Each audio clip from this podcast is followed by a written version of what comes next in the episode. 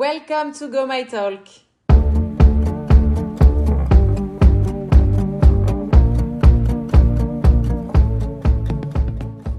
Hello à toutes, je suis Ambre. Pour celles qui ne me connaissent pas, je suis la fondatrice du concept 100% féminin Go My Body. Maman de trois enfants, dont des jumelles de 1 an et une grande fille de 5 ans, vous l'aurez compris, je connais la charge mentale. Et oui, j'ai pas honte de le dire, je suis un peu au bout du rouleau. J'ai décidé de lancer ma chaîne de podcast pour aider les femmes à se sentir libres et se soutenir entre elles. Ici, on va parler de tout sans tabou et surtout sans culpabilité. Des sujets autour du bien-être physique et mental, des témoignages qui vous aideront au quotidien. On abordera la maternité et ses galères, mais aussi ses joies, la prise et la perte de poids, la nutrition, le sport, la vie de couple, bien évidemment, l'entrepreneuriat en tant que femme, on parlera mode, beauté, bref, le podcast 100% féminin. Comme je le dis toujours, la perfection n'existe pas, mais le bien-être personnel, oui.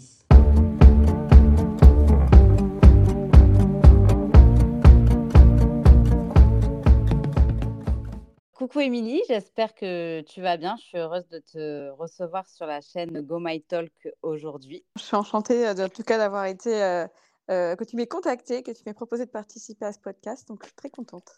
Bah écoute, c'est avec grand plaisir. J'ai vraiment envie qu'on parle de toi aujourd'hui, qu'on parle un peu bah, de la femme que tu es et de cette expérience que, que, tu as traversée. Donc déjà, j'aimerais bah, que tu te présentes et que tu en dises un peu plus sur toi. Donc je m'appelle Émilie Dodin, connue sur le pseudo Émilie Brunette sur les réseaux sociaux. Moi, j'ai lancé mon blog à la base en 2007, donc ça fait 16 ans. S'appelle The Brunette, que j'ai toujours. Je suis créatrice de contenu. Je fais des, j'écris des, enfin, je fais des podcasts, j'écris des livres.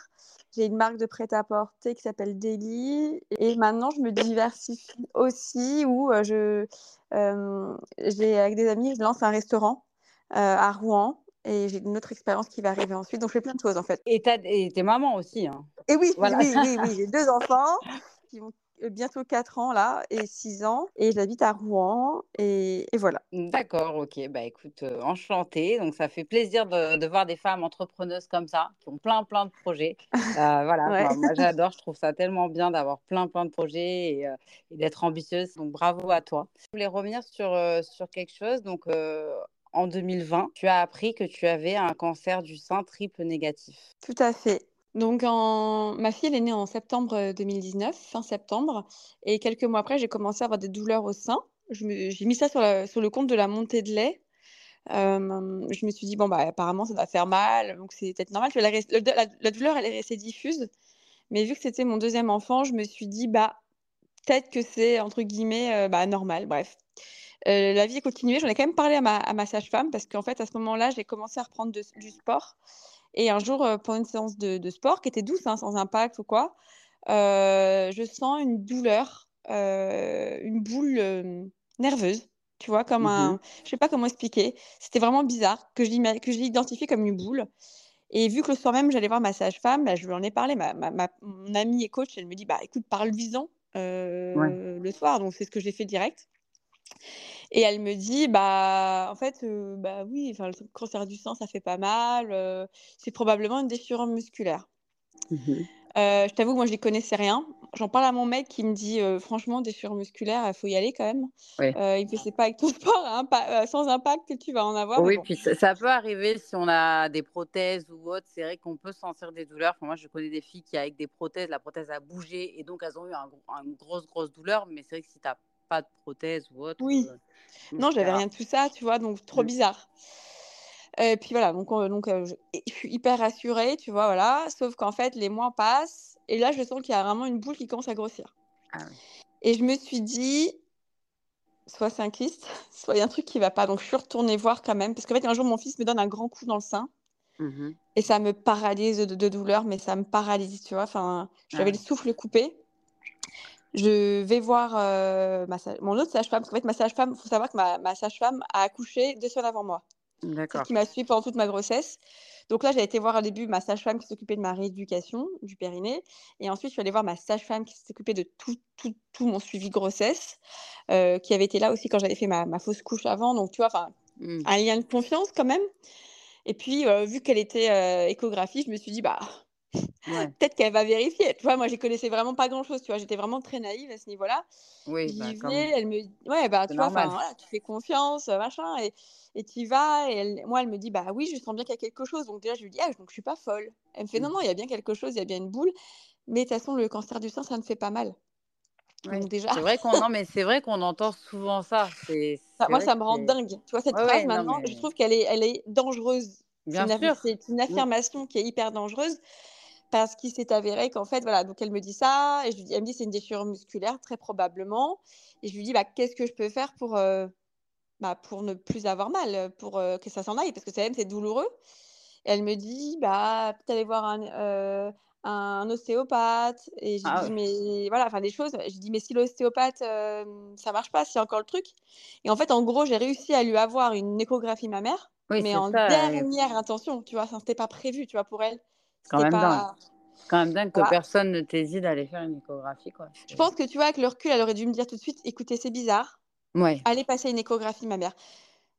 On peut pas tout savoir. Tu vois ce que je veux dire? De, dire que, de dire que, le cancer du sein ne fait pas mal, de dire vous n'avez pas d'antécédents, vous êtes jeune, vous venez d'avoir un bébé, bah en fait, ça devrait t'alerter, tu vois. Enfin, maintenant, ah, bah c'est plutôt des choses comme tu ça. Avais, Tu avais quel âge euh, à ce moment-là déjà? Quand j'ai de la douleur, elle a commencé, j'avais 32 ans. Et quand on m'a établi le cancer, j'avais 33 parce que ça a pris neuf mois pour me m'établir le diagnostic. Et en fait, le plus, en fait, ce qui s'est passé, c'est que moi, j'ai continué. Donc après, j'ai eu l'échographie, mais j'ai déménagé. Et vu qu'elle m'avait rassurée, moi, je me suis dit, tu vois, c'est pas tout de suite, je vais pas directement faire mon écho. j'ai bah vachement fait confiance, vraiment, vraiment. Euh, et en fait, je suis allée voir euh, du coup mon, euh, je suis allée voir ma, comment dire, ma. finalement, en fait, en gros, le temps est passé, etc. La douleur continuait, la boule grossissait. Mais moi, je me disais, c'est un kyste. Je me dis, ça, ne peut être qu'un kyste. ils vont me l'enlever, voilà. Euh, c'est pas agréable. Euh, et sauf qu'en fait, plus ça allait, plus la douleur me paralysait. En fait, euh, j'avais des décharges d'électricité dans tout le corps. Et ça me coupait, à tel point que ça me faisait mal, ça me coupait le souffle. Ah, ah oui. Et là, tu n'avais pas fait d'écho encore? Pas encore. Et là, il y a ma meilleure amie qui m'ont bossé ensemble et elle me dit, là, tu vas tout de suite appeler ta sage-femme. Ah et, et, en fait, ce qui est assez dingue dans l'histoire, c'est que ma meilleure amie, elle, elle a toujours eu peur d'avoir un cancer du sang parce qu'elle a des antécédents dans sa famille. Et on avait mmh fait, pendant l'été, on avait fait un, une interview podcast euh, sur euh, le cancer du sein, justement, sur une femme qui avait fait euh, une mastectomie prophylactique, donc, parce qu'elle est porteuse d'un gène. Donc, en fait, on a mmh fait tous ces trucs-là, donc j'étais un petit peu sensibilisée quand même. Ouais, mais. Mais voilà. et après, voilà. Ça nous arrivera pas. J'ai retrouvé ma, j'ai demandé à ma sage-femme de me faire une écho, je enfin de refaire l'ordonnance. Je, je, je, la, je la, d'ailleurs, je la revois le jour où je la récupère l'ordonnance. Elle me dit vous avez toujours mal? Je fais oui, c'est de pire en pire. Euh, j'arrive à faire un rendez-vous à Paris. Euh, en fait, parce qu'à Rouen, j'avais galéré à trouver un rendez-vous parce que j'ai pas pensé aller voir le cabinet radiologique à côté de chez moi. Alors que pourtant, tout l'été, j'avais essayé de prendre des rendez-vous. Mais là, j'avais complètement zappé à ce moment-là. Ah ouais. des rendez-vous en ligne, il fallait appeler à ce moment-là. Et je me suis dit, attends, j'ai pas que ça à faire d'appeler. Moi, je suis souvent dans le train. Mmh compliqué d'appeler, etc. Donc, euh, et là, euh, Doctolib, euh, direct, qui prend rendez-vous dans le cabinet quand j'habitais à Paris, qui faisait des échos, où j'avais fait pour mon fils. Je savais qu'il faisait des échos ma mère. Donc là, je fais mon écho ma mère le 1er octobre 2020. Et là, bah, douche froide, euh, premier jour d'octobre rose. J'avais un rendez-vous juste après. J'y vais vraiment. Tu vois, enfin, j'y vais vraiment tranquille. Ouais, ouais, ouais. Ah. Tu vois, enfin, tout de, ça a été vraiment que des, que des trucs comme ça, des, que des coïncidences comme ça. Et, euh, et là, euh, je vois l'échographiste, qui, la radiologue qui n'est pas sereine. Elle est jeune, etc. Et en fait, je vois qu'il y a un truc qui ne va pas. Et à un moment, je lui dis, bah, peut-être que je lui dise que c'est une déchirure musculaire. tu vois, alors, vraiment, tu sais, j'étais vraiment encore dans ce truc-là. et bah là, elle me dit, mais ce n'est pas, une pas une déchirure musculaire. Ah. Et là, elle me fait passer une mammo derrière. Elle me demande si j'ai une gynéco à Paris que je connais. Et j'avais une amie gynéco que pas du tout, à laquelle je n'avais pas du tout pensé. Euh, et son mari, à elle, est chirurgien euh, en cancéro-mammaire. Enfin, gynécologique plutôt. Et en fait, euh, je lui envoie les, résultats et dans la foulée, elle, elle me prend plein de rendez-vous avec son mari. En fait, ils ont vu, les, ils ont vu que c'était cancéreux en fait quand je lui ai envoyé les, comptes rendus. Ah, ils ont vu tout de suite. Que moi, je l'avais pas coopté en fait. C'est-à-dire que le compte rendu, je n'avais pas vu qu'il y avait le petit truc qui était écrit en bas, ACR5. Oui, bon, ACR5, ça veut Oui, oui, mais tu vois, quand j'ai envoyé, en fait, quand j'ai compris, parce qu'en fait, j'ai compris que c'était ça quand j'ai envoyé euh, l'écho à une de mes potes. Juliette, je ne sais pas choisir, sur Insta, qui avait eu un cancer du sein aussi, avec qui je m'étais un peu confiée et je lui envoie et au moment elle me dit: «Tu sais ACR5, ça peut être aussi un faux négatif, enfin un faux positif, enfin un faux positif» et là j'ai fait au moment où je tape ACR5 dans Google, ma pote me rappelle et là je comprends que j'ai un cancer en fait. Et c'était le 2 octobre, j'avais pas encore fait ma biopsie, j'avais pas encore les résultats mais je comprends qu'il y a quelque chose qui va vraiment pas. Mais je m'accroche quand même au: «C'est peut-être rien» pendant toute la semaine pour ne pas sombrer parce que j'ai eu un IRM mammaire euh, et c'était la première fois que j'avais une prise de sang dans un hôpital depuis ma grossesse. C'était genre pile un an parce que ma fille est du 30 septembre et j'ai fait l'écho le 1er octobre. Et si tu veux, tout s'est enchaîné. Je me suis dit, mais attendez, il y a un an, j'étais en, en train d'accoucher. Là, je suis en train de passer un examen pour un truc de cancer. Et je me dis, mais il y a un truc qui va pas. Enfin, il y a un bug dans la matrice, je suis pas censée être là. Et ça, c'était très difficile pour moi de me dire, bah, qu'est-ce que je fous là en fait? Enfin, Ma fille, elle va pas se rappeler elle va pas se rappeler de moi. Et là, j'étais en train de me dire, en fait, là, je vais mourir et mes gosses, ils auront aucun souvenir de leur mère. Et ça, je crois que même aujourd'hui, c'est le souvenir le plus douloureux du cancer. c'est de se dire, mmh. putain, en fait, mes gosses, ils auront aucun souvenir de moi. Si je meurs aujourd'hui, ils sont trop petits, trois ans et demi et même pas un an, un an, enfin un an tout juste c'est pas possible, tu vois. Je peux pas leur, je peux pas leur donner une vie avec une maman. Enfin, c'était pas dans mes plans de les laisser orphelins de mère. Et ça, c'était terrible pour moi parce que, euh, toi, j'étais encore en plein postpartum encore. J'avais mes kilos en trop. J'étais en mode, euh, J'étais en mode, ouais, je suis, une, jeune maman, quoi. Il y a un truc qui va pas. Enfin, c'était terrible. Pour moi, ça, c'était terrible. Et, en plus, quand elle fait, je suis l'IRM ma mère, et là, elle me dit, bah, si tu meurs, et là, j'ai fait, là, je rigole de, de nervosité en mode encore plus, toujours plus. C'est quoi la suite, tu vois? Moi, je pensais qu'il y avait que trois ou quatre tumeurs. Je crois qu'ils en avaient vu que quatre. Et là, elle me dit bah du coup, on va devoir vous refaire une biopsie parce qu'en fait, ils n'ont pas pris euh, la biopsie la plus éloignée. en fait, en gros, quand tu fais une biopsie, il faut que tu prends un point et un autre point le plus loin pour vérifier quel type de maladie c'est. ça a été un truc, j'étais là, mais c'est pas possible. Donc, ils me refont une biopsie deux jours plus tard, il faut que je revienne à l'hôpital à Paris. Le train a du retard. j'étais stressée de ouf. En plus, la biopsie, elle la rate. Enfin, j'avais un bleu de incroyable au sein. Enfin, c'était un truc. Et plus, je devais pas dire aux gens que j'étais. Il y avait un problème. Tu vois, dans. Tu, l'avais dit à ce moment-là à ton. À personne. À mon entourage, à mes amis proches, oui. Que ça a commencé, commencé à en parler. Mais si tu veux, ma communauté, je pouvais pas dire. En plus, j'avais ce stress-là. Ils comprenaient pas. On était en plein Covid, deuxième confinement. C'était ah. très compliqué pour moi très très compliqué parce qu'il y avait cette, maladie qui était là. Et en fait, ben, le monde s'était arrêté de tourner pour les autres maladies, entre guillemets, pour les gens. Mais en fait, mmh. non. Les autres maladies, elles, étaient toujours là. Et, et, quand je pestais pour un truc, j'ai envie de dire, mais en fait, j'ai un truc qui va vraiment pas dans ma vie. Et j'ai pas envie d'avoir l'air de me plaindre, mais c'était une terrible. Euh, le mois d'octobre 2020, il a été terrible pour ça parce que je l'ai pas encore annoncé. J'étais moi en train d'attendre les résultats de mes examens. Je les ai eus. J'ai eu la pause de. J'ai eu le diagnostic. J'ai eu. Euh, la pose de ma chambre implantable pour commencer la chimio. Et je me suis dit, dans un mois, je suis chauve, quoi. Ça, c'est chaud quand tu apprends que tu as un cancer. C'est... Surtout quand tu as un métier d'image, tu te dis, mais là, ma vie, elle vient de basculer euh, pour de bon. Et, et, en fait, non, elle a, elle a, basculé, mais en fait, elle a pas si basculé que ça parce que tout ce que j'imaginais s'est passé, mais différemment. Et quand tu le vis, toi, l'expérience, tu la vis forcément différemment de ce que tu imagines. Non, mais j'imagine qu'au dé... enfin, quand on apprend ça, on... c'est sûr qu'on voit tout s'écouler autour de nous. Quoi. Ça doit être. Euh, voilà, c'est. Moi, je suis devenue sourde, quoi. Moi, je suis devenue sourde. Tu vois, comme, dans, les... comme dans mm. les films. C'est la déflagration dans ta tête. Tout devient sourd. Tu as un bruit sourd dans les oreilles. Et là, tu te dis, là, mon monde, là, vraiment, c'est le premier jour du reste de ma vie, entre guillemets, où là, je suis en train d'apprendre que j'ai une maladie mortelle. Et qu'est-ce qui va se passer, quoi?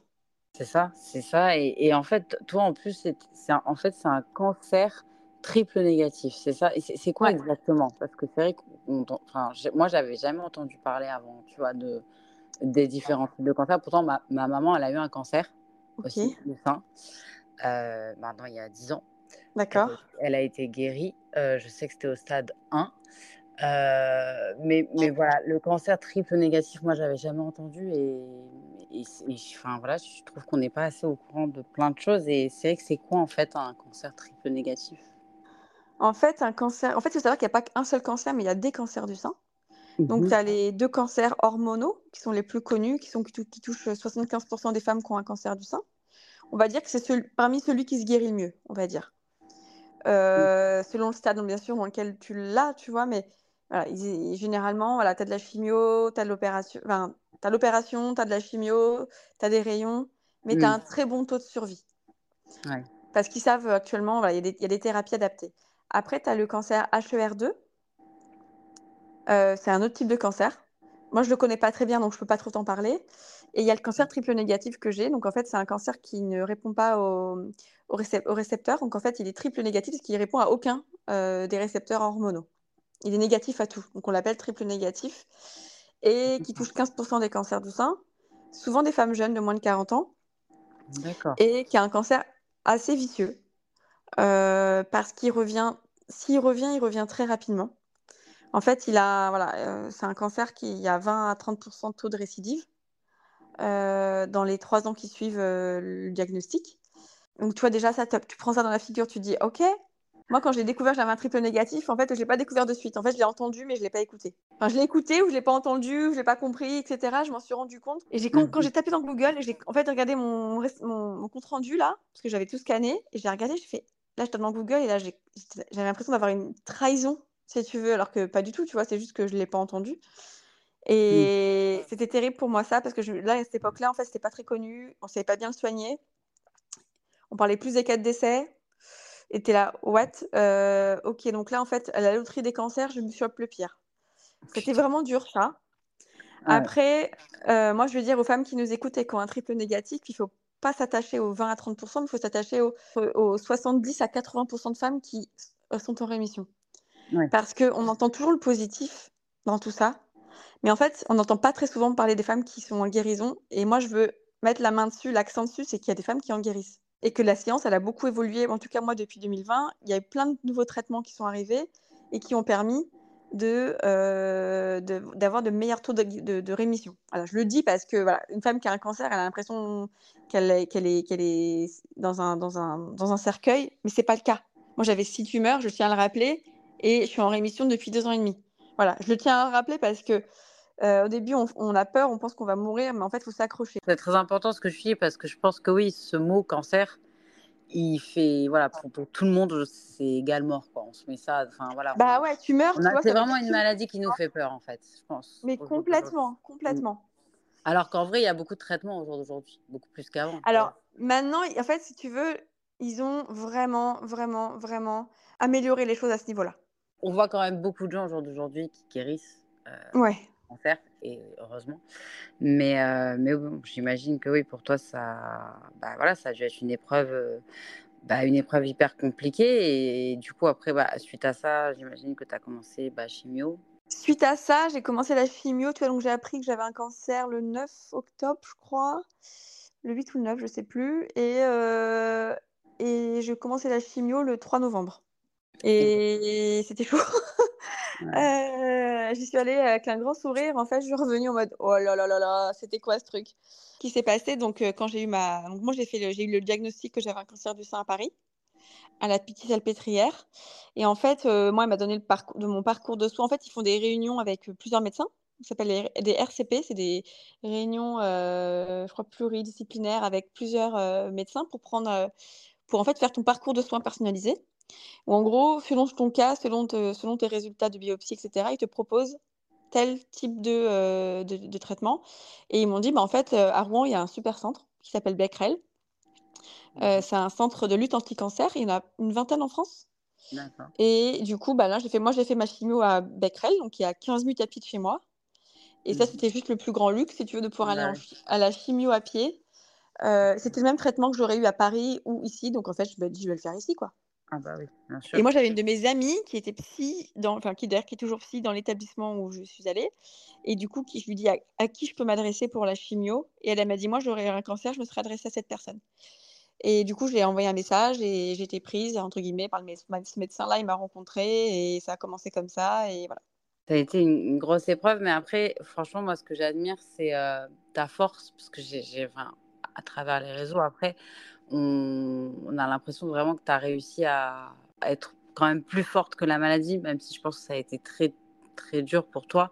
Mais est-ce que c'est pas pour tes enfants aussi que, enfin, quand on a des enfants, on n'a pas envie de plus se battre justement? En fait, quand tu as des gosses, tu n'as pas le choix. En fait, soit tu te laisses aller et tu te mmh. laisses mourir. Enfin, vraiment, on me dit que le choix, on l'a pas. On l'a, on l'a pas. En fait, je pense qu'à un moment, on l'a pas. En fait, tu as des enfants en bas âge, tu as des enfants même plus âgés. Tu n'as pas d'autre choix que de foncer, de dire, bon, allez, je tente. Enfin, il faut que, il faut que je, il faut que je me lève, il faut que, il faut que je fasse mes traitements, il faut que je fasse ci, il faut que je fasse ça, parce que tu n'as pas le choix. Moi, au début, au début, je me suis dit, j'avais pas. Franchement, je me souviens, après ma biopsie, on a été voir un café avec ma meilleure amie. Je lui dis, franchement, je lui dis, j'ai pas la force de me battre. Je lui dis, j'ai pas la force, je peux pas me battre, je peux pas euh, faire de la chimio, je, je c'est pas possible, je sais. Enfin, mais c'est normal. Au début, on s'imagine tous qu'on n'a pas la force. Mais en fait, la force, on l'a tous parce que le corps, il est, il est résilient. Tu vois, on dit toujours, s'il m'arrive ça, je pourrais pas le survivre. Je sais pas comment je le, je sais pas si je pourrais le survivre. Mais la vie, elle t'impose des fois des, des, choses dramatiques. Soit tu te laisses aller et tu pars clairement en dépression ou tu t'en relèves pas. Soit ton corps, il se met en mode combat et tu as un déclic et qui te dit, mais en fait, tu peux pas. Tu peux pas faire ça, tu peux pas. Et, et, et le fait d'en avoir parlé à ma communauté, le fait d'avoir eu mes proches, le fait d'avoir les enfants, et je me suis dit, bah, en fait, moi, je le fais parce que je veux être grand-mère et que je veux que mes enfants, ils me voient vieillir qu'ils se rappellent de moi. Donc, bah, j'y allais. Et puis, tu n'avais pas le choix, en fait. Soit tu te laisses aller complètement et tu refuses les traitements. Mmh. Et ça, tu te dis, en fait, les traitements vont me permettre de vieillir et vont me permettre d'y aller. Et bien, en fait, y va. C'est tellement pire. Franchement, on va pas se mentir, c'est le pire cauchemar. Une chimiothérapie, tu vois, enfin, il y a des choses dans la vie dont on a peur. Et moi, clairement, le mot cancer, ça me faisait hyper peur. J'avais très. Moi, j'étais sûre que j'aurais un cancer un jour, mais plus, plus vieille. Parce bah ça touche un Français sur quatre. Moi, mes, mes deux grands-parents, ils en ont eu un. Et il fallait y aller. Et moi, par contre, ce qui a été dur, c'est que mon grand-père, il a déclaré un cancer en même temps que moi. Stade 4, par contre, pour lui. Et lui, il est, il est parti en deux mois, tu vois. Et j'ai même pas eu le temps de le voir. Il a même pas eu le temps de rencontrer ma fille. Parce qu'il y a eu le ah. Covid et tous ces trucs-là. Et ça, ça a été terrible pour moi. Je l'avoue, la mort de mon grand-père euh, pendant mes traitements d'un cancer aussi. Tu as, fait une... as eu une sacrée épreuve. Euh. Ça a été une sacrée année de merde. non, mais franchement, c'est une vraie épreuve et enfin, c'est beau de t'entendre parce que tu vois, quand on t'entend, on relativise.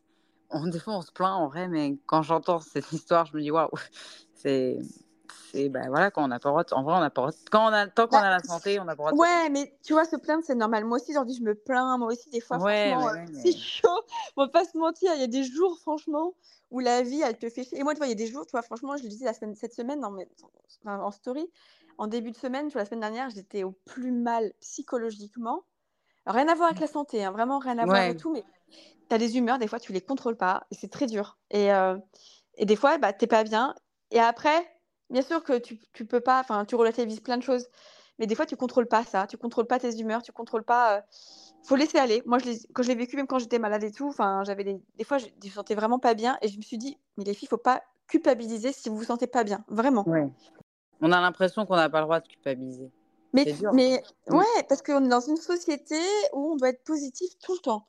Ouais. Et je, disais, mais c'est pas parce que vous êtes négative à un tel moment que vous n'allez pas guérir. Et tu vois, moi, mmh. j'avais rencontré quelqu'un pendant, après, après mon cancer qui me disait, mais tu sais, moi j'étais en dépression pendant tous mes traitements. Et elle me dit, ça fait 5 ans, 6 ans que je suis guérie et, tout va bien, tu vois. Et ça n'empêche mmh. pas. On dit, oui, le moral, c'est 50% de la guérison. T'as des gens qui vont dire, oui, c'est 80%. Non, mais arrêtez. Enfin, la culpabilité.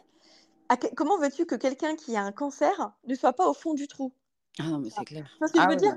C'est juste à toi d'essayer de, de, te relever de ça et de trouver des choses qui t'aident à aller mieux. C'est vrai que je pense qu'il y a plein de choses, toi, qui t'ont aidé à, te relever, notamment, je pense même ton entourage. Tu parles beaucoup de ta meilleure amie, tout ça. Je pense que ça a été important d'avoir des gens proches de toi. Je pense que dans ces moments-là, c'est quand même très important.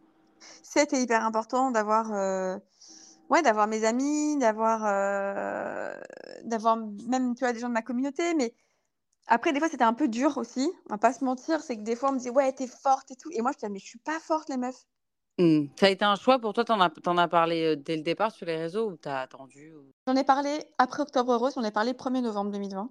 Mmh je voulais le faire après Octobre Rose parce que je me suis dit: «En fait, on est toujours, Octobre Rose, Octobre Rose», mais en fait, je me suis dit: «Mais en fait, le cancer, il s'arrête pas au mois d'octobre». Après octobre, le cancer, il est toujours là, tu vois? Mmh. Et donc moi, c'était un choix un peu militant, un choix un peu, voulu de le faire, de de le dire dès que c'était terminé. Parce que je voulais que le message il soit entendu, je voulais pas qu'il soit noyé parmi, des messages mmh sur Octobre Rose qui sont importants et nécessaires, mais et d'accord, du, coup, les, filles, au début, quand elles ont lu le message, tu vois, elles ont cru que c'était que je parlais de quelqu'un d'autre. Et je dis non, quand elles ont compris que c'était moi, c'était terrible. Mais c'est vrai que c'était important d'en parler et de, le faire parce que je me dis, tu as une portée sur les réseaux. Tu vois, comme là, Caroline Receveur qui a annoncé son cancer. Moi, ça m'a foutu un coup de fou parce que je me suis dit, même, même une fille comme ça, alors que oui, je le sais qu'une fille comme ça, ça peut avoir un cancer, tu vois? Non, mais, ça, ça, ça a foutu une claque à tout le monde, je crois. J'idéalise beaucoup les gens en mmh. disant «Oh, cette fille, elle est trop belle, elle est machin, elle a l'air d'avoir une vie de rêve. Mais même des gens qui ont une vie de rêve, tu vois, ils peuvent avoir un cancer. Et c'est ça que j'essaie d'expliquer, moi, depuis trois ans. On parle souvent aussi euh, euh, d'un mode de vie sain. Je fume pas, tu vois, déjà, je fume pas, ah. pas de drogue. Je fais, du, je fais du sport depuis 9 ans. Maintenant, à l'époque, ça faisait 6 ans que je faisais beaucoup de sport. Après, oui, euh, je bois un peu d'alcool. Euh, je bois, enfin, pas beaucoup, tu vois, mais je bois un verre de vin de temps en temps. De temps en temps. Euh, mais voilà, et en fait, on me disait, mais vous n'êtes pas du tout dans les statistiques. Mais en fait, ce qui se passe, c'est que les statistiques, elles baissent. Les... Le taux d'incidence, il, augmente. Et l'âge baisse. C'est-à-dire qu'il y a de plus en plus de jeunes femmes qui ont un cancer, qui n'ont pas forcément d'antécédents dans leur vie. Moi, je suis le premier cancer du sein de ma famille. Et pourtant, je suis une famille de filles. On est J'ai une vingtaine de cousines. Je suis la première à avoir un cancer du sein. Et je suis pas la plus jeune. Hein. Mais je pense qu'en vrai, il n'y a pas de règle parce que même moi, autour de moi, combien j'ai vu de gens qui étaient sportifs, qui étaient ça et qui ont eu des cancers et que tu dis c'est pas possible, pourquoi quoi, tu vois, ouais. Et des gens qui toute leur vie se sont drogués, ont fumé ou autre et qui ont rien. Donc, euh, voilà. et en, non, en vrai, il n'y a pas de, y a pas de, règle. Voilà, on n'y pense même pas en fait. Même moi, Caroline Receveur, quand j'ai vu cet été, je me suis dit, mais elle a mon âge. Elle a mon âge, ouais, 87. en fait, je, voilà, j'ai, je veux dire, autant, bon, c'est vrai que ma maman qui avait un cancer du sein, elle était jeune aussi, puisqu'elle avait 48 ans, c'est quand même jeune. Quand même, moi, c'est jeune, ouais. Mais là, 34, 35 ans, je me dis, waouh, c'est, c'est, voilà, quoi, c'est, on est, on est jeune, on vient d'avoir des enfants. Ça fait, enfin, voilà, ça, ça fait peur et je pense que c'est, que voilà, il faut, faut, en parler parce que je pense qu'il n'y a pas assez de femmes qui se font suivre, je pense, euh, par rapport à ça. Euh, parce que même euh, moi, je sais que j'insiste beaucoup quand je vais chez ma gynéco tous les ans. je tiens à faire des échos, je tiens à faire, enfin, je, je, la saoule vraiment en fait sur ça parce que par. Mais surtout, ta maman a eu un cancer en fait. À un voilà, c'est ça. censé être suivie quoi. Et c'est vrai que souvent j'ai entendu, alors moins maintenant, mais il y a peut-être 4 ans, 4-5 ans, où on me disait non, non, mais de toute façon, avant 40 ans, il n'y a pas forcément de risque. Moi, alors, de te dire, bah, j'aimerais bien les emmener, ces, ces, gens qui disent ça, dans des centres anti-cancer pour qu'ils voient même des femmes dans un état, enfin, tu vois, des femmes qui sont en train d'allaiter ou des femmes qui viennent d'accoucher ou qui sont enceintes qui sont aussi concernées par ça. Où on mmh leur dit, mais vous êtes enceinte, c'est normal que vous ayez mal au sein. Vous allaitez, c'est normal que vous ayez mal au sein. Et qui après se retrouve avec un cancer métastasé, tu vois. C'est dangereux de dire ça. Et je pense qu'un bon médecin est un médecin qui va, qui va dire, il y a un truc qui va pas, on fait un examen. Déjà, en fait, je pense qu'en France, on a aussi cette, défiance envers la médecine que je trouve triste. Parce mmh. que c'est vrai qu'il y a des fois, il y a des médecins qui sont pas toujours sympas, etc. Il faut déjà faut trouver son bon médecin. Il y a des médecins qui sont débordés. Il y a beaucoup pas de médecins traitants parce que c'est galère d'avoir un médecin traitant. Euh, en fait, quand j'ai eu mon diagnostic, euh, ça faisait, du coup, ça faisait deux ans que j'étais à Rouen et j'avais pas vraiment de médecin traitant. J'avais un médecin qui était un peu que je voyais depuis deux ans. Euh, en alternance et qu'elle allait devenir médecin traitant, qu'elle allait enfin s'installer à son compte et que j'allais enfin avoir comme médecin traitant. Faut que c'est mon fils qui est rentré à l'école et il remplissait une fiche, ou ma fille, je ne sais plus, pour la crèche. Et là, elle, elle, voit, je, elle voit l'état de santé de la maman, un truc comme ça, et j'ai mis cancer du sein. là, elle se relève, elle me regarde, elle fait quoi? Et en fait, tu vois, c'était ce truc, elle était tellement enfin, bouleversée. Et en fait, je l'avais vu entre temps, mais on ne s'était pas vu depuis 2-3 mois. Et si je lui aurais dit, en fait, j'ai des boules au sein, elle m'aurait vérifié. Parce qu'elle est hyper, elle est hyper consciencieuse. Et, et, à se dire, en fait, ce truc, se dire qu'en fait, les médecins, ils ne peuvent, ils peuvent pas être partout, mais vu qu'ils sont, y a, ils sont débordés, euh, c'est galère d'avoir des créneaux, c'est galère d'avoir un médecin traitant, etc. Peut-être qu'elle aurait pu aussi, si réussi, si j'avais moi pris le, ouais, pris le temps de lui en parler, pris le temps de lui en parler, a pris le rendez-vous, essayé de la voir elle, peut-être qu'elle aurait, elle, aurait, elle m'aurait palpé, elle aurait dit, oh, on fait une écho par acquis de mmh. conscience, tu vois. Et, et c'est pour ça, je pense qu'il y a plein de femmes qui vont pas voir leur médecin parce qu'elles ont aussi peur qu'on leur trouve quelque chose. Oui, par peur, mais aussi, je pense aujourd'hui, c'est beaucoup par manque de temps, je pense. C'est, Ouais, il y a les deux. Il y a le manque de temps, Et la, la peur aussi, oui, je pense. Mais c'est vrai que c'est important chaque année d'essayer de faire un, check-up complet et, surtout, voilà. de sang, tu vois, tous ces trucs-là, c'est hyper important. Bien sûr, bien sûr. Et, et ça, je pense qu'on ne le rappelle pas assez. Et c'est, vraiment important. Il ne faut pas attendre d'avoir mal. Il ne faut pas attendre faut prévenir. Il faut mieux prévenir que guérir. Ça, c'est quelque chose qu'on m'a toujours dit et qui est vrai. Et je le dis et je le répète parce qu'en fait, la peur n'évite pas le danger. C'est-à-dire qu'on a toujours peur. même moi, hein, franchement, on va pas mentir. Hein, des fois, j'ai peur d'aller faire un examen, j'ai peur d'aller faire une prise de sang, j'ai peur d'aller faire un examen. Parce que on a peur qu'on se découvre quelque chose, mais si on me découvre quelque chose, bah, en fait, faut quand même traiter. Enfin... Non, et puis au plus, c'est pris justement à temps. Et au... c'est.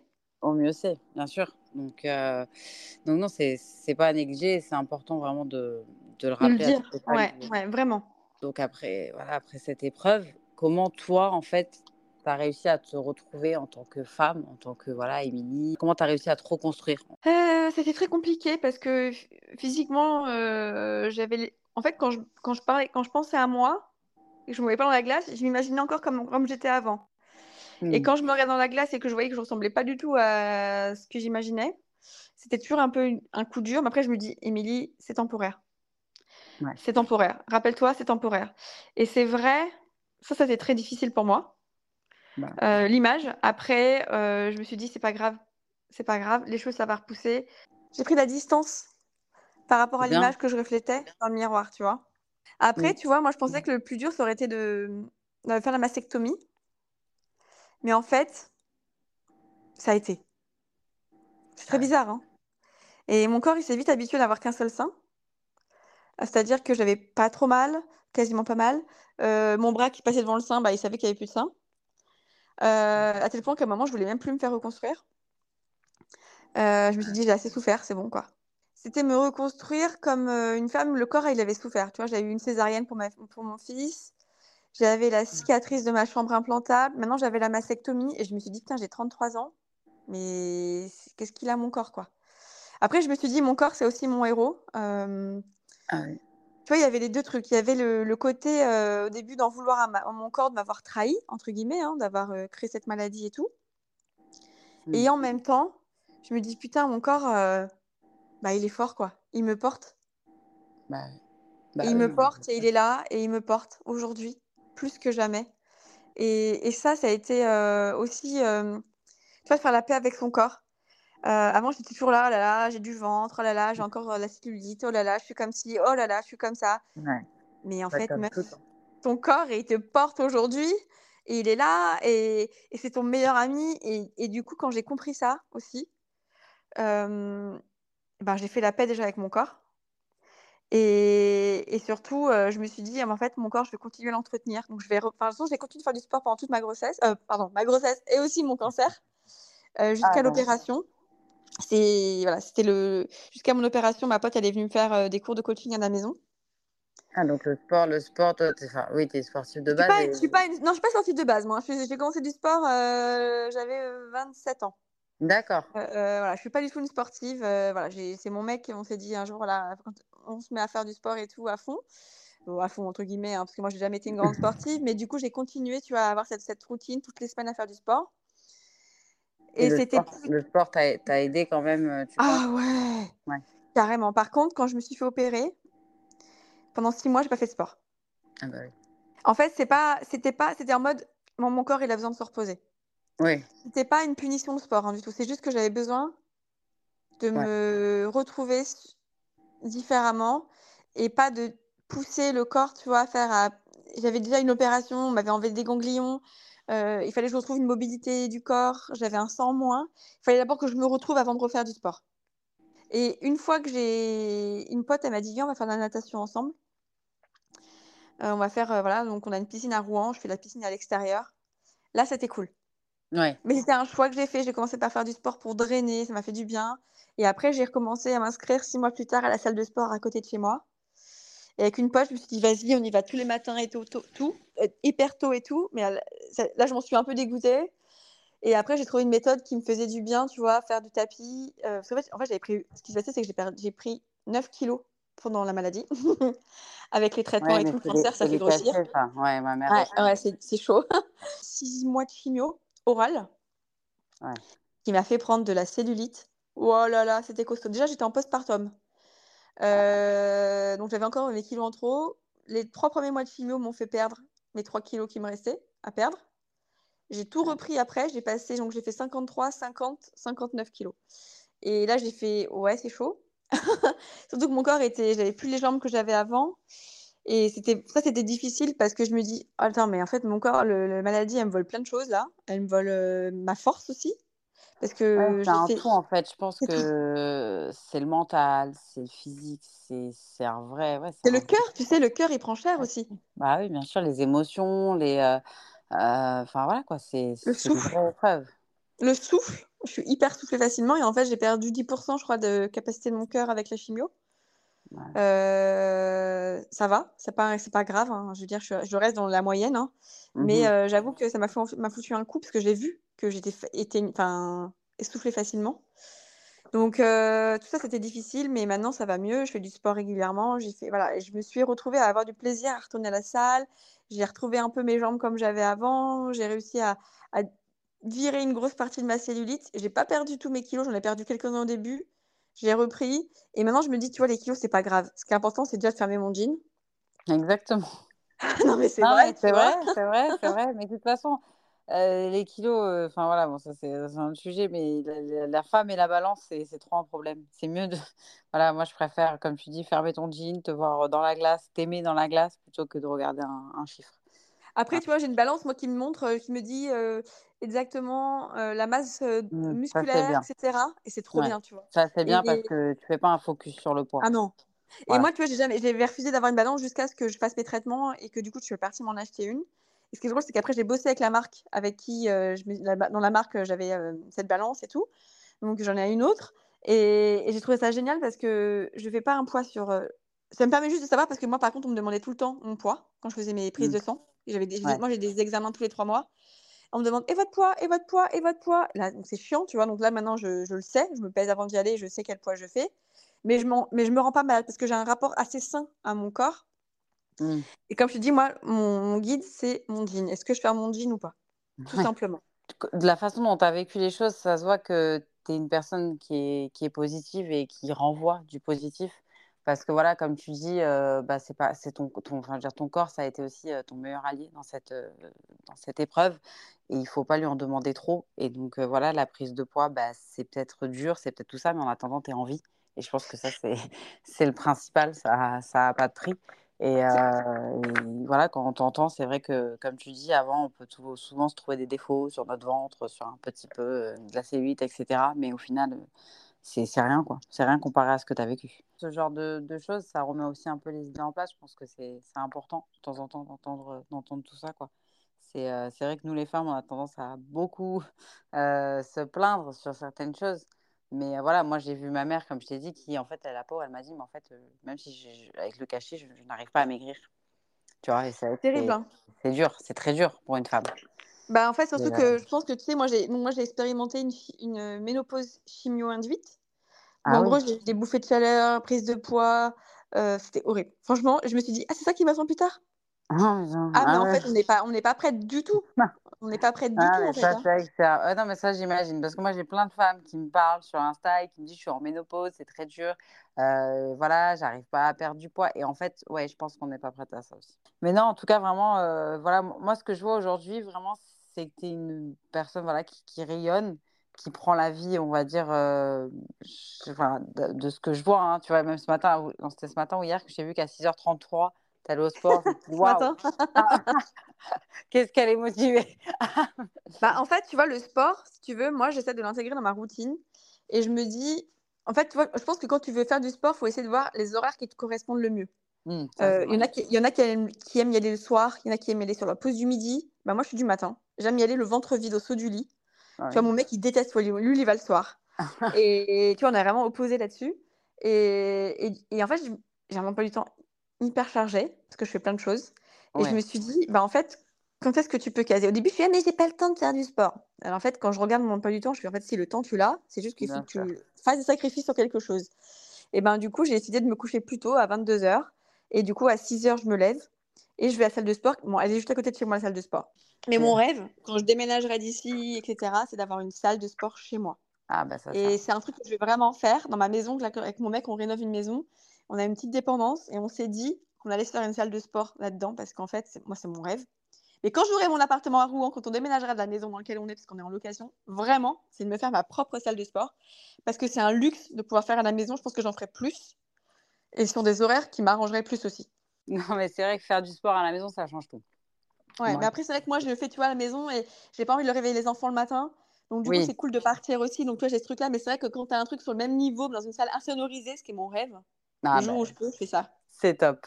Et, et, sinon, moi, je voulais aussi voilà, te demander une chose. Donc, tu as vécu cette épreuve, certes, mais est-ce que tu penses que cette épreuve, elle t'a, elle t'a changé sur ta vision de la vie et sur tes priorités? Je pense que chaque épreuve, elle t'amène des, à l'autre chose positive et négative. En fait, là, ce qui m'a changé, au début, je lui dis, oh, j'ai pas envie de changer, j'ai peur de devenir une babose, j'avais peur de, devenir complètement de changer de vie radicalement. ça n'a pas changé. Hein. Et, et, en fait, ce que, ce, que ce que ça m'a ouvert, ce que ça m'a apporté, c'est que j'avais plein de projets que je voulais faire dans X années, des voyages dans X années, tu vois. Et en fait, j'ai dit, stop, arrête de reporter les choses. Et je me suis mis à les faire rapidement après. C'est-à-dire qu'on devait voyager en Norvège avec mon mec, on l'a fait pendant ma chimiothérapie orale. Euh, on a fait, j'ai monté ma marque de vêtements. Mmh. Là, avec, avec, des potes, on ouvre un resto. Euh, j'ai un autre projet que je veux faire, un projet depuis hyper longtemps. Un autre projet qui a rien à voir, mais voilà, qui est dans, plus dans le bien-être et, euh, la food. Et eh bien, je le fais bientôt. Et en fait, après, bon, après j'arrête les projets hein, parce que c'est trop de trucs. Hein. mais c'est juste des rêves que je voulais, que je mettais à plus tard, que je repoussais, je repoussais. Et là, je me suis dit, mais en fait, la vie est trop courte. Et donc, en fait, je me suis vraiment, je me suis dit, arrête de trouver des excuses. Et c'est vrai que du coup, depuis, je n'ai plus de barrière. T'es mieux comme ça? Est-ce que tu te sens plus heureuse comme ça? Mais tellement. Franchement, tu vois, moi, c'était quand je travaillais en, en agence, je crois que dans mes tours des entretiens annuels, à chaque fois, on me disait, arrête de te retenir, arrête de te contenir, dans le sens où je me retenais toujours dans les projets, je faisais pas ci, je mmh. faisais pas ça, parce que je disais, non, mais ça, je peux pas le faire maintenant, ça, je peux pas le faire. Mais en fait, je me mettais beaucoup de barrières. je me bah mettais tout le temps des barrières. Mais maintenant, j'ai une idée, je le fais. Mes bureaux, je les ai. Je me suis dit, je veux un bureau. J'ai cherché un bureau sur Internet. J'ai pas trouvé. J'ai trouvé un truc, un local à acheter. Je l'ai acheté dans la foulée. Voilà. T'as plus peur. T'as plus mmh. peur de rien. Fonce. Tu réfléchiras après. Ah, mais c'est admirable. C'est vraiment admirable parce que c'est vrai que je pense qu'on est un peu tous comme ça. Enfin, moi. Un On réfléchit trop. Oui, et puis on reporte souvent. Tu vois, par exemple, on se dit non, mais j'ai pas le temps de faire ça, je le ferai plus tard et en vrai, on le fera. Mais c'est pas vrai, t'as le temps. les voyages, les voyages, c'est pareil. Les voyages, combien de fois? Moi, je me dis, ah, j'aimerais bien aller là. Ouais, mais là, c'est pas le moment. Bon, en fait, voilà, on, se trouve toujours des excuses. Alors qu'au final, en vrai, il euh, n'y a pas d'excuse si on veut vraiment faire quelque chose. Tu sais, c'est jamais le moment. En fait, c'est jamais le bon moment, tu vois. Non, c'est ça, exactement. Vraiment, c'est-à-dire que là, tu vois, je, je, fais des trucs alors que j'ai vraiment pas le temps. Enfin, je me lance dans des projets et je me dis, j'ai pas le temps, j'ai pas le temps. Et en fait, les filles de mon équipe, elles me disent, mais en fait, c'est jamais le bon moment. Non, mais regarde, moi, c'est vrai que même pour, pour ma deuxième grossesse, euh, bah, c'était un peu la même chose. Je me disais, est-ce que ça va être le bon timing de lancer maintenant, pas lancer? Parce que je venais juste de lancer aussi mon business. Donc, je me suis dit, comment je vais faire les cours de sport? Et puis, au final, bah, je l'ai fait. En fait, j'ai rien regretté puisque bah, j'ai réussi à tout, à tout faire, à, voilà, à continuer ce que je faisais. En fait, il ne faut pas se mettre de pression. Je sais que même pour les enfants, il y a trop de femmes, elles se mettent des pressions. Non, mais ce n'est pas le moment pour faire mon enfant. Il faut que j'attende un peu de ça. Non, il ne faut pas, en fait. Je pense qu'il faut. En fait, la vie est tellement courte. Demain, tu ne sais pas ce qui peut se passer. La vie, elle mmh. passe tellement vite. Mais ah, tellement vite. Ça, c'est vrai. Ça, c'est vrai. Et je pense qu'il faut vraiment arriver à, à profiter de chaque instant et, et se, se, se, faire plaisir. On l'entend, on voit à ta voix, enfin moi je l'entends à ta voix que tu es heureuse. Mais je suis hyper heureuse et sincèrement, enfin franchement. Mais euh, non, mais ça, ça vaut tout l'or du monde. Quoi. Tu vois, je veux dire, euh, voilà, tu as, as, vécu une épreuve de, de la vie et, et quand je t'entends, bah, aujourd'hui, je me dis, waouh, euh, voilà, elle est, elle est heureuse. Et en fait, je pense que cette épreuve, elle t'a amené autre chose de positif dans ta vie il faut bien qu'il y ait des choses positives parce que le cancer, on va pas se mentir, c'est la pire chose qui soit. Hein. Ah moi, je bah dirais jamais, tu vois, merci au cancer. De Non, non, merci, bah c'est la merde. Tu vois ce que je veux dire? Et moi, je suis hyper mal à l'aise quand j'ai des, discours, j'entends des discours comme ça parce que j'ai perdu tellement de potes de ce cancer que je ah je peux bah pas me permettre de dire que tu vois, c'est un truc, c'est positif un cancer. Ce n'est pas positif. Par contre, je vais ressortir une leçon positive de mmh, ça. C'est que, mais, mais, moi, ce qui me rend triste, c'est ce que je dis à des gens, c'est ça me rend triste, tu vois, que ce soit ça qui m'ait permis de réaliser ça. Et je dis toujours aux gens, n'attendez pas d'avoir une épreuve difficile dans votre vie pour apprécier des choses simples et mmh. pour vous aimer, pour euh, faire des choses. Soit c'est un peu triste, tu vois, que, que ce soit ça qui me soit arrivé. Mais je me dis, tu vois, le cancer, il m'a touchée, j'ai pu sensibiliser des femmes. Euh, j'ai des lectrices qui ont eu des, franchement, des lectrices de longue date qui ont eu des cancers derrière. Et je pense vraiment à elles parce que je sais que ça se passe pas très bien en ce moment. Et je me dis, si ça a au moins pu leur permettre de découvrir leur cancer à temps. Mm. Et je me dis, j'ai tellement de chance, moi, que ça se passe bien. Et, je, il faut vraiment que les femmes qui m'écoutent, qui nous écoutent aujourd'hui, elles se disent bah, ma santé, déjà, il faut que je connaisse mon corps, il faut que je me palpe tous les mois après les règles. mon rendez-vous chez le médecin, il faut que je le fasse. Ma prise de sang, il faut que je la fasse. Euh, mmh. Mon rendez-vous chez gynéco pour euh, juste. Parce qu'il n'y a pas que le cancer du sein, tu vois, il y a d'autres cancers. Il faut vraiment faire, euh, faire, ces, faire ces examens. on a un truc bizarre qui se passe dans notre corps, genre des, des douleurs. Il faut vérifier. Il faut... Et tant qu'on n'a pas une réponse, eh ben, on continue, on, on lâche rien, on va voir notre médecin. Il faut penser à soi d'abord et prendre soin de soi. Parce que d'abord, on est la moi je dis toujours, on est notre priorité ah avant bah d'être la priorité des autres. Ah non, mais ça, je suis totalement d'accord avec toi. Il y en a qui vont dire que c'est peut-être un peu de l'égoïsme, mais en vrai, il y a une part d'égoïsme en nous et je pense que c'est important de, de penser à toi. Mais je veux dire, euh, si tu penses pas à toi, si tu prends pas, si tu prends pas soin de toi aujourd'hui, qui prendra, qui prendra soin de tes enfants? Ah ben personne. Tu vois? Et Oui, non mais Je veux dire, si tu es en mauvaise santé et que ça se passe mal, c'est euh, non, non, c'est totalement, je suis totalement d'accord avec ça. Je pense que bah, je le prône hein, de toute façon tout le temps. Oui. Une femme doit prendre soin d'elle. C'est la base en fait. Ouais. faire du euh, sport, faire du sport, c'est hyper important. Je dis toujours aux femmes, vous trouvez un du temps. Même le soir, tu fais, toi, tu n'as pas de temps, tu, fais tu te laves les dents, bah, tu fais des squats pendant que tu te laves les dents. Du sport, même prendre un peu de temps pour elle, c'est euh, c'est primordial en fait. Moi, je, pour l'épanouissement d'une femme, c'est primordial. Le temps, on le trouve tout le temps. je veux dire, on est, on, quand on reste sur Instagram pendant deux heures, on trouve. À scroller. Donc, donc en bah, vrai, fais tes abdos pendant ce temps-là. Fais tes abdos pendant ce temps-là, tu vois. non, non, mais c'est vrai. Et je pense que, je pense que voilà, c'est. C'est un, un, énorme message à faire passer, c'est oui, prenez, prenez du temps pour vous. Et ça m'a fait, enfin voilà, c'était vraiment super d'échanger avec toi aujourd'hui parce que bah, déjà tu m'as, tu m'as remis beaucoup d'idées en place Euh, et, tu vois, quand je t'entends, j'ai envie de me dire euh, bah, de rien, enfin voilà, ne, rien repousser et faire tout ce qu'on a envie de faire. Quoi. Vraiment, euh et c'est vraiment le truc à faire, c'est ça, les examens, la vie, les mmh. projets. Et si aujourd'hui tu devais donner juste des conseils quoi, aux femmes qui vivent, qui vivent ça, ce que, ce que tu as, as, vécu? Je dis toujours de s'accrocher à l'après. C'est vraiment ça. moi, je moi, j'anticipais pas les, les, traitements, etc. J'étais vraiment step by step, mais je gardais en tête la fin je m'accrochais, je me disais, «Ah, quand j'ai fini tout ça, je vais faire ça. Et, euh, et, tu vois, je suis partie avec mes amis à Biarritz, euh, avec mes meilleurs amis. Je suis allée à Biarritz, euh, je suis voir une de mes meilleures amies qui habite là-bas. Et ce petit séjour m'a fait un bien fou. Et je me suis dit, tous les trois mois, je vais, partir. Tous les trois mois, je vais quitter mon mec et les gosses et je vais penser à moi. Tu vois ce que je veux dire raison. Et, tout à fait raison. Et, je me suis dit vraiment, je dis aux femmes, bah en fait, accrochez-vous les trucs qui vous font plaisir.